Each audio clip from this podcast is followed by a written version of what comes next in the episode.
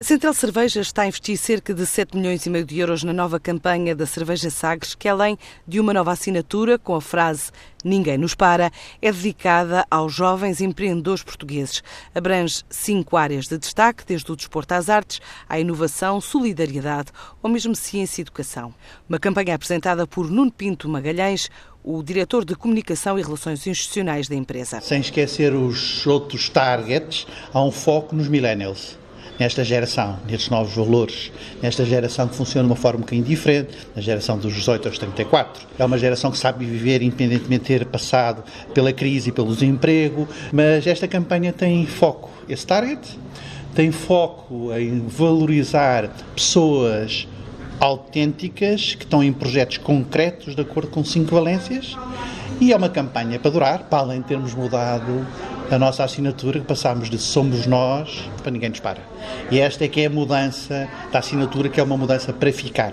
E esta campanha é uma campanha que custa até valores de tabela para o ano inteiro cerca de 7,5 milhões de euros e acho que vai ser um sucesso. Uma campanha que começa a ser publicitada a partir de quinta-feira em diferentes plataformas e que quer reconhecer o trabalho de uma geração que foi capaz de resistir à crise, o que levou ainda a empresa a assinar um protocolo com a autarquia da capital e com a Startup Lisboa para a assistência de parte de um edifício junto à Trindade, em Lisboa, que vai servir de base para startups vocacionadas para o ramo da alimentação e bebidas. Foi um acordo acordo que nós fizemos, um protocolo celebrado publicamente, foi a disponibilidade de um espaço que nós temos em pleno Chiado, à Startup Lisboa, onde a Startup Lisboa vai passar a canalizar para esse espaço tudo o que tenha a ver com o aparecimento de startups na área da restauração e bebidas tem muito a ver com o nosso negócio, como é óbvio, mas vai ser gerido pela Startup Lisboa, para além de termos também um espaço aí, vai ser um espaço experiencial de cerveja. Para já a empresa espera crescer, mas não revela se no futebol tem novos contratos em negociação. Se mantiver a confiança dos consumidores,